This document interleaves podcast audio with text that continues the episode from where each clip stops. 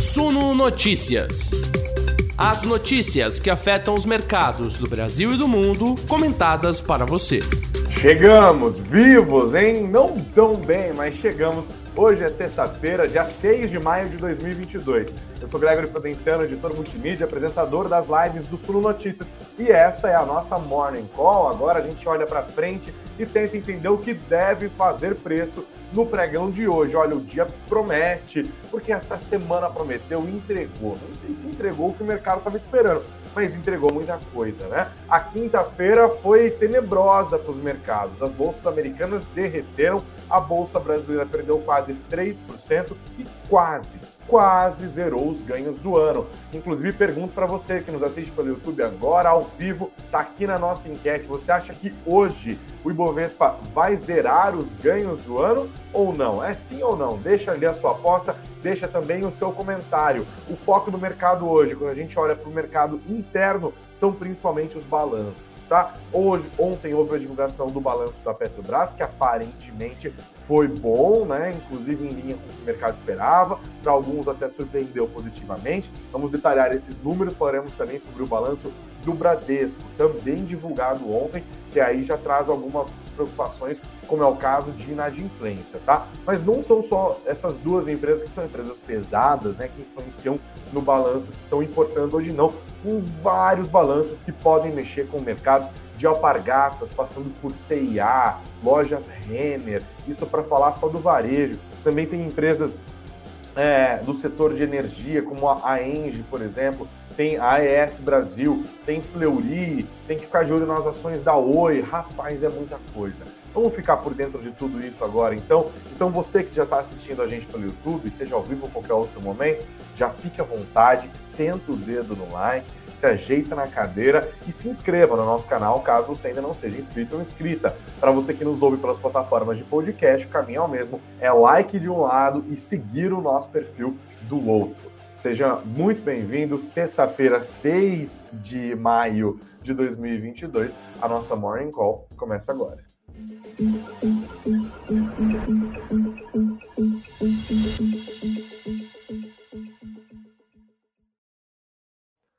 Bom, antes de olhar para frente, a gente tem que dar uma pequena olhadinha para trás, né? E rememorar o que vivemos ontem, uma quinta-feira negra, uma quinta-feira complicadíssima ali é, uma quinta-feira de cinzas, na verdade, né? O Ibovespa afundando 2,8% ontem, retomando o nível dos 105 mil pontos, tá? Com destaque para as ações do Magazine Luiza, que lideraram as perdas, caindo mais de 10% nesta quinta-feira, mas ontem só quatro ações sobreviveram, isso Gerdau, Gerdau Metalurgia, seguindo basicamente ali é, o os resultados da empresa no primeiro trimestre de 2022 e também Clabin e Suzano, que por sua vez foram muito beneficiadas pela elevação forte nos preços do dólar. Tá? A moeda americana voltou a ser cotada acima dos cinco reais ontem. Hoje a gente vai olhando para o cenário e pelo menos quando a gente olha lá para fora, não está muito bom não, tá? Por exemplo, o Ibovespa Futuro abriu em queda,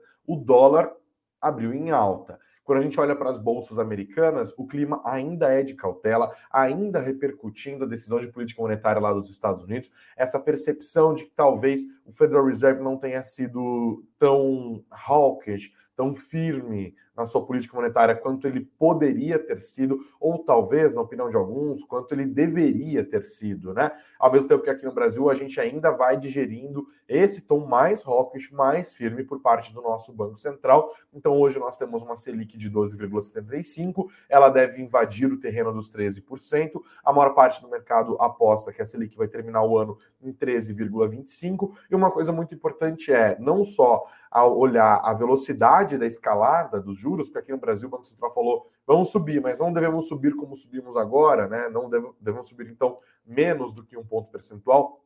Nos Estados Unidos, a sinalização também é: devemos subir, mas não devemos subir 0,75 ponto percentual, devemos continuar a subir meio em meio ponto percentual. É, não foram exatamente tranquilas, porque eles sinalizaram que, beleza, não vamos subir tão rápido, mas vamos subir e vai permanecer em nível alto por mais tempo, o que significa impacto mais duradouro também no ritmo da atividade econômica. E aí você tem uma percepção por parte de alguns agentes de que talvez essas políticas monetárias não deem conta de endereçar tão rapidamente quanto poderiam é, essa questão inflacionária e falar, ou seja, a gente vai conviver com a inflação mais alta por mais tempo, talvez seja necessário, por conta disso, fazer um ajuste na política monetária, uma alta mais robusta dali por diante, o que vai impactar ainda mais a atividade e fazer também com que os juros fiquem mais altos, nesses patamares mais altos por mais tempo, o que pode jogar a economia global numa recessão.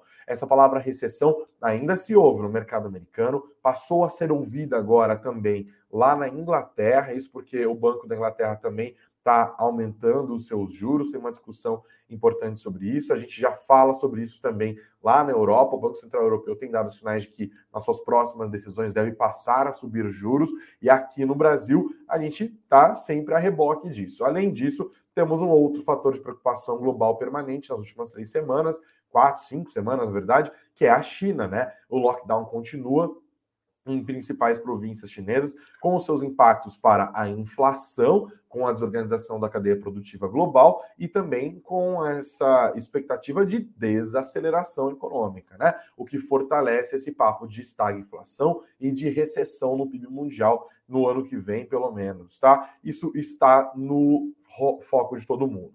Para a gente conseguir aferir melhor isso nessa sexta-feira, o mercado vai olhar para o relatório do Paywall, é, do paywall. Paywall é o que é, o que jornal tem ali para você pagar assinatura. É o payroll, né, que eu estou falando. Hoje tem divulgação do payroll é, do mês de abril, é aquele relatório de empregos, né, que eles divulgam todos os meses. E aí o payroll é muito importante, porque ele mostra não só quantos o saldo de empregos, né, uma espécie de CAGED, quanto foi gerado versus quantos foram fechados e o saldo líquido disso, mas também a taxa de desemprego na economia americana e também a, a média salarial. Isso é bem importante, porque às vezes, ah, às vezes a geração de empregos não veio tão forte quanto se esperava, mas o aumento do salário ficou acima do que se esperava, é pressão, tá bom? Ó, falando agora aqui, inclusive Bovespa Futuro inverteu agora e está testando alta, tá? Foi para uma alta bem discreta de 0,05%. Então, o foco do mercado hoje para entender também os próximos passos de política monetária lá nos Estados Unidos e como isso vai influenciar o resto dos ativos no mundo é o payroll do mês de abril, tá? Geração de vagas, taxa de desemprego, salário médio por hora são os indicadores mais importantes é, neste momento aqui agora, tá bom?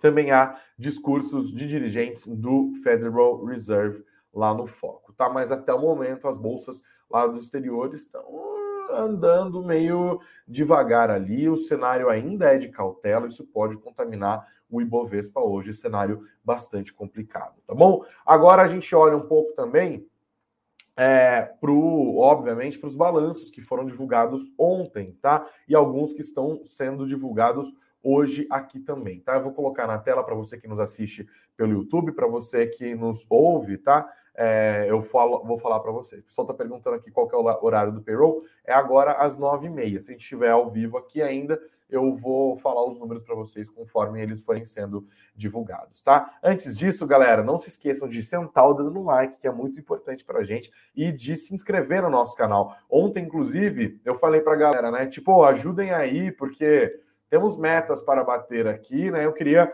pelo menos terminar quinta-feira com 45.500 inscritos. A galera foi lá, compareceu e tamo junto, né? Agora nós começamos a nossa Morning Call com 45.531 inscritos. Então o alvo de hoje é 45.600, é virar esse essa sexta-feira para o sábado nesse nível de 45.600 inscritos. Você pode me ajudar, faltam 69 inscritos só. É uma meta bem modesta aqui, né? Para a gente continuar a crescer no nosso trabalho, para o YouTube continuar a distribuir esse nosso conteúdo para mais e mais pessoas. Então, se você está nos assistindo agora e ainda não se inscreveu no nosso canal, nos ajude. A gente te ajuda também, porque quando você se inscreve, você passa a receber as notificações nos nossos conteúdos diários. São duas lives, né? Agora, 9 horas da manhã e depois às 19 horas. Se inscreva e, claro, senta o dedo no like. Vamos embora, vamos começar a olhar para os balanços. Obviamente, a gente começa com ela aqui, né? a rainha da, da bolsa a Petrobras. A Petrobras reportou ontem um lucro líquido de 44,5 bilhões de reais no primeiro trimestre desse ano, uma alta, sabe de quanto?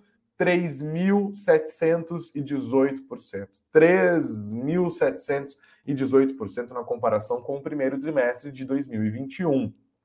É, no primeiro de 2021 foi 1 bilhão e 1,16 bilhão. Agora vou até falar de novo, que enche a boca, 44,5 bilhões de reais, tá? Lucro líquido recorrente ficou em 43,3%, uma elevação imensa também, quase 3, 3 mil por cento é, em relação ao mesmo período do ano passado. Em relação ao quarto trimestre de 2021, o lucro líquido da Petrobras subiu 41,4%, tá? É, o lucro, portanto, ficou acima das estimativas do Instituto de Estudos Estratégicos de Petróleo, Gás Natural e Biocombustíveis, que projetavam um lucro de 42,6 bilhões. Tá? O balanço financeiro da estatal aponta que o aumento do lucro aconteceu principalmente por conta da alta do petróleo Brent no período, aliado a maiores margens do diesel, maiores exportações de petróleo, menores custos com importação de gás natural, GNL, ganhos cambiais devido à valorização do real frente ao dólar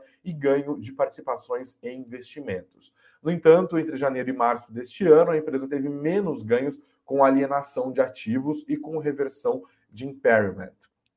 E eles colocaram no relatório, com maior lucro antes de impostos, houve maior despesa de, com imposto de renda e contribuição social em 10,8 bilhões de reais no primeiro trimestre de 2022, em comparação com o quarto trimestre de 2021, tá? Aqui um dos grandes culpados por esse excelente número da Petrobras foi justamente o Brent, ele subiu 23% entre janeiro e março e 60%, isso na comparação com o quarto trimestre. Quando se compara com o primeiro trimestre do ano, do ano anterior, a alta do Brent foi de 60%, né? Em termos de cotações, a companhia informou que o dólar médio de venda do primeiro TRI foi R$ 5,23, é, levando o preço dos derivados básicos no mercado interno a um patamar bem robusto de 544 reais, tá? Além disso, a empresa, além de reportar esse lucrão, também informou pagamento de dividendos. Então, você que está preocupado com dividendos, pode ficar feliz da vida. A Petrobras vai pagar R$ 3,71 em dividendos por cada ação. R$ 3,71.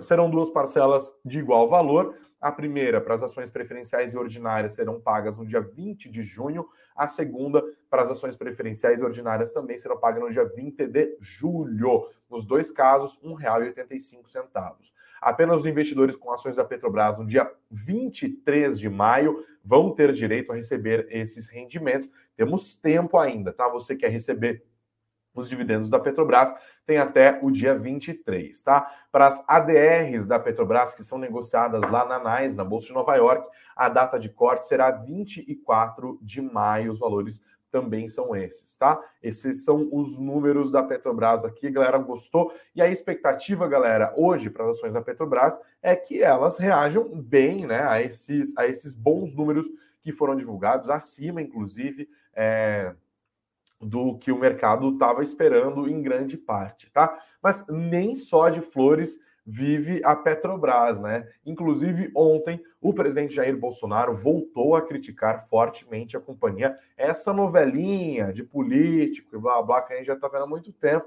Bolsonaro, de novo, pediu para a Petrobras não reajustar os combustíveis e criticou o lucro da companhia, tá? Leio para vocês. O presidente Jair Bolsonaro voltou a tratar do tema do pre dos preços dos combustíveis em sua live semanal, transmitida por suas redes sociais. No mesmo dia em que a companhia divulgou o seu balanço e dividendos de 41 bilhões de reais, o presidente fez um pedido para que a Petrobras não eleve preços, pois um novo ajuste poderia, abre aspas, fechar, quebrar o Brasil, fecha aspas. Por que, que ele está falando disso? Porque há cálculos da Abicom, que é a Associação Brasileira de Importadores de Combustíveis, eles foram divulgados na quarta-feira e mostraram que os preços da gasolina e do diesel praticados aqui no Brasil estão abaixo do patamar internacional. Portanto, há uma pressão para que, seguindo a política de preços de paridade né, estabelecida ali pela Petrobras, a empresa deva, nos próximos tempos, subir os valores né, do, da gasolina e do diesel. No caso, é, da gasolina, o reajuste teria que ser de 12%, no caso do diesel, de 24%, para fazer com que os preços praticados domesticamente se equiparassem aos preços praticados lá fora. Tá? O, o pedido do presidente Jair Bolsonaro veio depois que ele disse que não manda e que não faria intervenção na Petrobras, porque seria uma irresponsabilidade, mas ele criticou fortemente a empresa e disse que é um crime a Petrobras ter um lucro maior em meio a uma crise, tá? Crime, foi isso o que ele disse, tá? Então, é a mesma história de sempre, né? O Bolsonaro irritado com a empresa, fazendo pressão, aí vai, irrita, irrita, irrita, ele vai lá, demite o presidente, mas pelo menos nós não vimos nenhuma intervenção na política de preço da Petrobras, que para o acionista, para o mercado financeiro, em último caso, é só o que interessa aqui, tá? Mas mais uma vez a gente tem essa escalada de tom, por exemplo, falando que a Petrobras lucra demais, que é um crime, ela está lucrando tanto, que paga dividendos demais. Mas deixo aqui uma dica, hein? Caso o presidente Jair Bolsonaro esteja nos assistindo aqui, presidente, sabe quem que é o maior acionista da Petrobras? É a União. Imagina se o senhor pegasse, por exemplo, essa grana, né, boa parte desses 41 bilhões de reais que foram anunciados ontem em pagamento de dividendos vão para a União. Por que a União não pega essas dezenas de bilhões de reais de dividendos, fora os impostos, as contribuições sociais, que também aumentaram, como a própria Petrobras informou, e monta, sei lá, um fundo ali, investe em educação, por exemplo, assim, constrói escola. Ai, que boa, presidente. Fica a dica, hein? Dá para fazer política pública com a grana que a União recebe da Petrobras, seja via impostos e contribuições, ou royalties, ou também, obviamente, por meio justamente da distribuição desses lucros na forma de dividendos, uma vez que o maior acionista da Petrobras é a própria União. Mas nada disso está acontecendo. Né? Então, vamos ver. Pode ter um pouco de trepidação nas ações? É, pode ser, mas o resultado foi tão forte, eu duvido. Eu acho que as ações da Petrobras têm tudo para subir hoje, até porque os preços do petróleo também têm pressão de alta,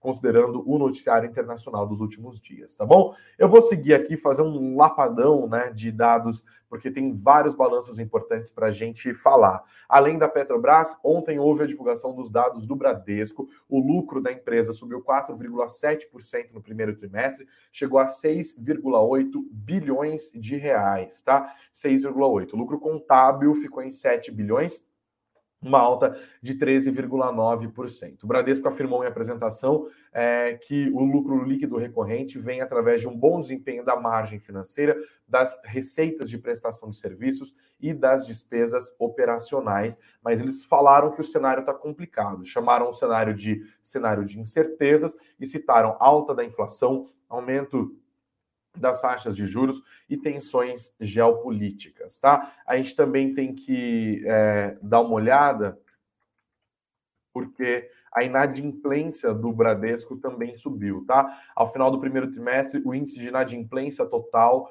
aumentou 0,4 ponto percentual em relação ao trimestre anterior, alcançando 3,2%, tá? Não é ponto percentual, é 3,2%. Então, a gente viu um número também é, crescente aqui de inadimplência no resultado do Bradesco. Lembrando que isso é muito importante quando a gente se lembra que, quando da divulgação dos resultados do, do Santander Brasil, isso derrubou as ações do Santander, inclusive pegou para as ações dos outros bancos. A inadimplência é algo que tem que ficar no foco dos investidores que estão ali aportados em bancos, em instituições financeiras. A inadimplência se torna especialmente mais grave num cenário de inflação na casa dos dois dígitos e de elevação da Selic, como nós estamos é, vendo aqui nos últimos meses, né? Como vimos, inclusive, nessa quarta-feira. Mas destaques de hoje, falando sobre balanços, atenção às ações do Bradesco, atenção às ações da Alpargatas, lucro líquido de 112 milhões de reais no primeiro trimestre, tá? É, o lucro líquido consolidado, entanto, ficou em 20,8 milhões na comparação com o mesmo período de 2021. A gente está falando de um lucro reduzindo em 24,5%. Mais números, CIA aumentou o prejuízo líquido no primeiro trimestre para 152,7 milhões de reais, prejuízo 10,3% maior do que na comparação do que no primeiro trimestre de 2021. Lojas Renner foi para o lado oposto, teve um lucro e apresentou um salto nas vendas, tá? É, lucro de 191,6 milhões, revertendo o resultado, resultado negativo do mesmo período do ano passado, que tinha sido de um preju de 147,7 milhões de reais.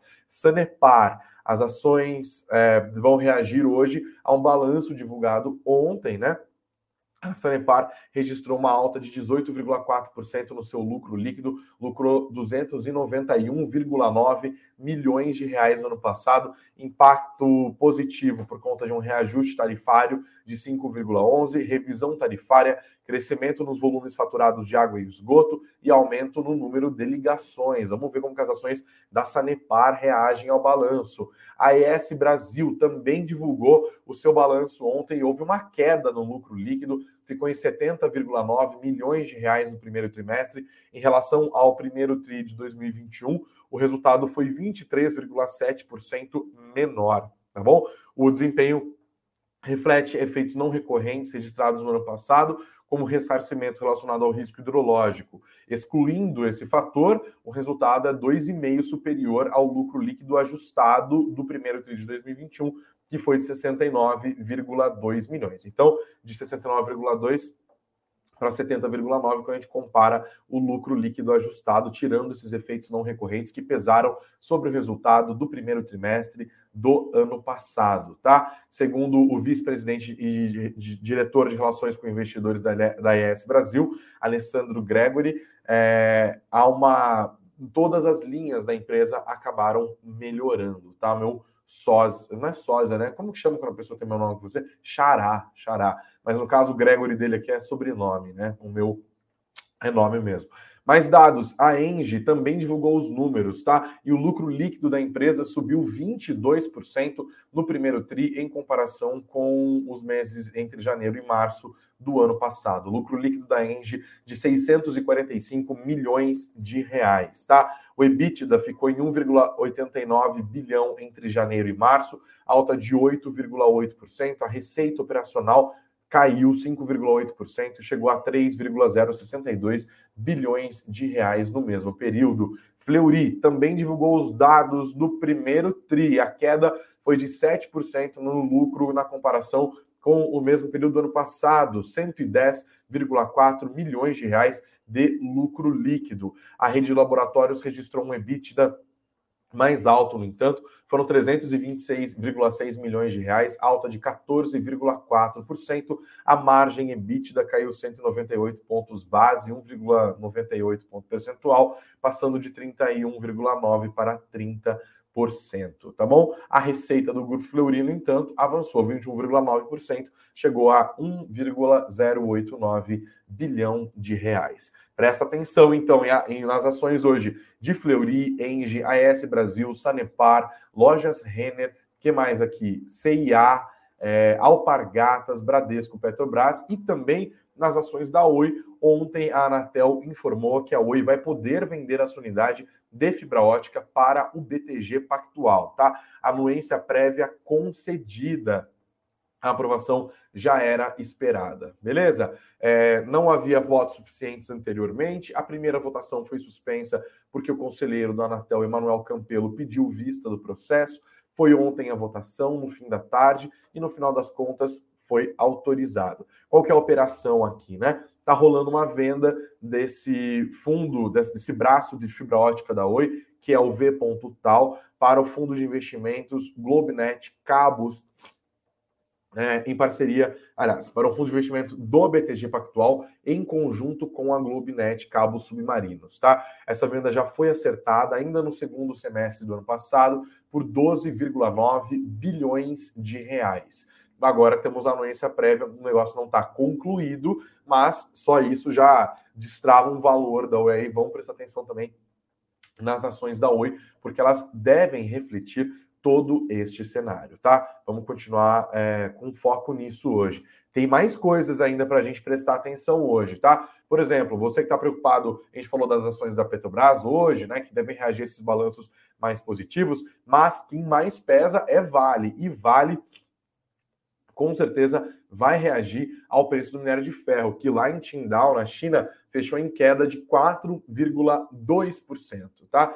4,2%. A tonelada terminou o dia cotada a 138 dólares e 48 centavos, tá? Por quê? Galera continua de olho no lock, nos lockdowns que estão acontecendo lá na China, que estão afetando a atividade econômica, que estão levando os mercados a uma maior cautela, que podem diminuir o apetite chinês por aço, por minério de ferro, tá? Vamos ver quem ganha essa briga, porque há um risco de desaceleração por esse lado, que já foi sendo verificado, inclusive, nos principais indicadores macroeconômicos, mas também o Banco Central da China e o próprio governo falaram: não, vamos dar suporte para a economia, especialmente nos setores de infraestrutura e no setor imobiliário, que são justamente setores que demandam muito minério de ferro, mas isso ainda não está aparecendo com muita clareza nos preços do minério de ferro. Não é uma queda qualquer, hein? 4,2% é muita coisa. A gente vai também prestar atenção nisso. Fique de olho nas ações da Vale, da Gerdau, da Gerdau Metalurgia, da Uzi Minas, da CSN, da CSN Mineração, porque tá ali, ó, coladinho, beleza? Ainda sobre dados, a XP Investimentos divulgou agora há pouco que está é, revisando as suas projeções. Depois de Copom e tal, a gente sempre vê revisões de projeções macroeconômicas das principais casas. A XP, inclusive, falou aqui: olha, ela acredita numa, no IPCA de 7,4% neste ano, mas fala que há riscos crescentes no cenário externo e no cenário doméstico, que pode levar o nosso IPCA no final deste ano para ir até 9,2%, tá? Ou seja, já temos projeções que vão se aproximando dos dois dígitos. cenário bem complicado aqui, tá bom? Eles vão olhando para isso. O Itaú também fez algumas alterações. É nas suas projeções. O Itaú antes acreditava que a inflação ia terminar o ano em 7,5%, agora acredita que vai terminar o ano em 8,5%, considerando os preços administrados mais elevados, que são esses preços que são é, estabelecidos por contrato, né? Como é o caso dos preços inclusive do petróleo, como também é o caso dos preços de energia, né? Então agora o Itaú, o maior banco do país, acredita que a gente vai terminar a inflação desse ano em 8,5%. Eles também revisaram as projeções de inflação para o ano que vem de 3,7 para 4,8, abre aspas, incorporando maior inércia e persistência do processo inflacionário fecha aspas, tá? Cenário complicado, várias casas revisando, revisando, revisando, revisando, revisando. Agora o, o Ibovespa Futuro ainda vai é, subindo, mas numa queda mais discreta. O dólar também está subindo, também uma alta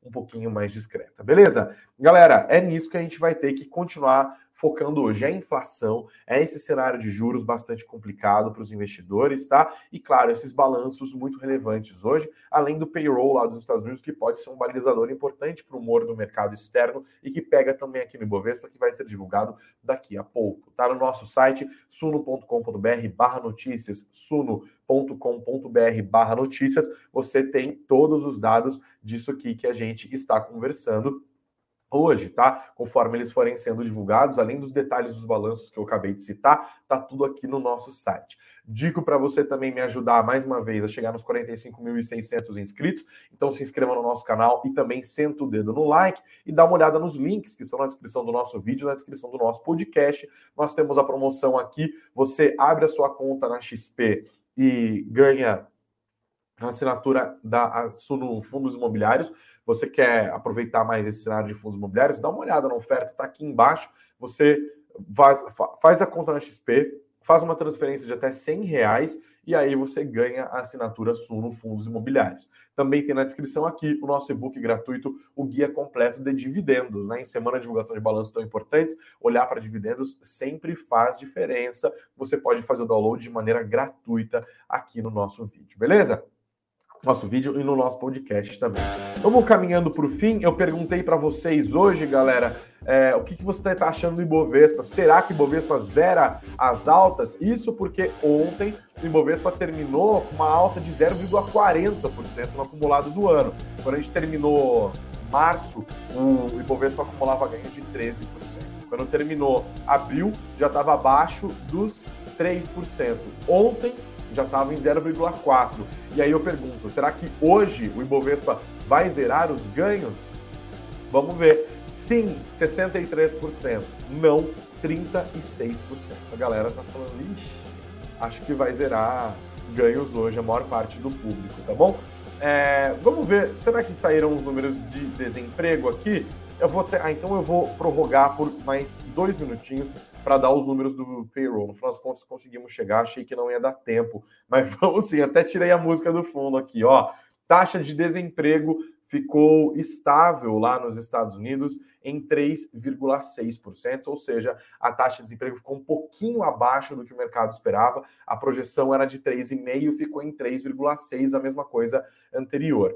Agora, o relatório de empregos é, subiu um pouquinho mais que o mercado projetava, tá? A previsão do mercado era 400 mil empregos em abril, os Estados Unidos criaram 428 mil empregos em abril. O salário médio por hora subiu 0,3%, a projeção do mercado era de 0,4%. Ou seja, até agora os números estão confirmando é, o que o mercado estava projetando, nenhum sobressalto. Mas o mercado já está projetando isso dentro de um cenário mais hawkish, tá? Pode sim pegar nos preços dos ativos. Na comparação anual, o salário médio subiu 5,5%, que era exatamente o que o mercado estava esperando, tá? Então, geração de empregos um pouquinho acima, o mercado esperava 400 mil, vieram 428.